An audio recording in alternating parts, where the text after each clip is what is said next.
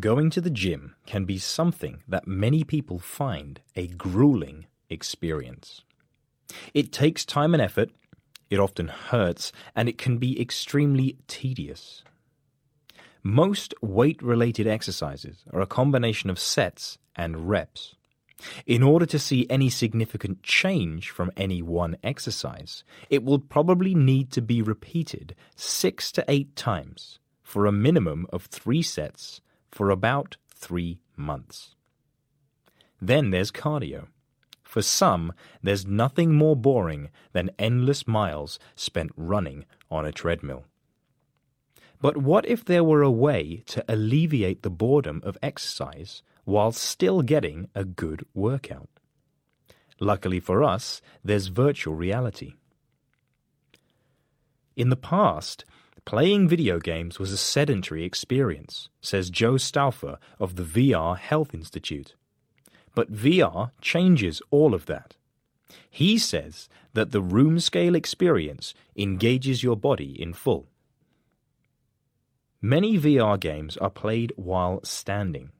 In order to play properly, the player is forced to move around, swinging their arms or using their legs.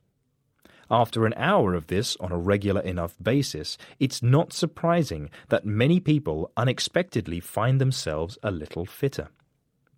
There are already a number of virtual reality games which, deliberately or not, result in their player getting a good sweat on, if played for enough time.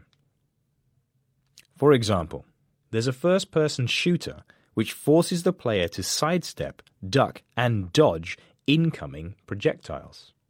That's cardio.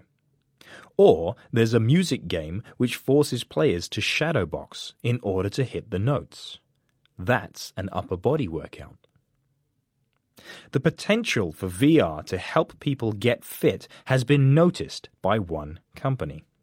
They want to take the whole experience into the gym.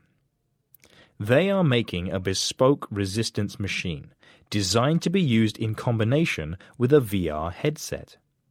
Players challenge a virtual opponent in a series of games which results in a 30 minute full body workout.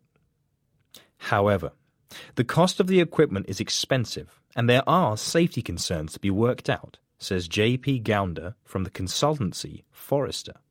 So don't hang up your gym shorts just yet. Although it's early days, for those of us who struggle to overcome the tedium of exercise, a new solution could be coming. And a world where a person can exercise and have fun at the same time might be something that many people would want, virtual or not.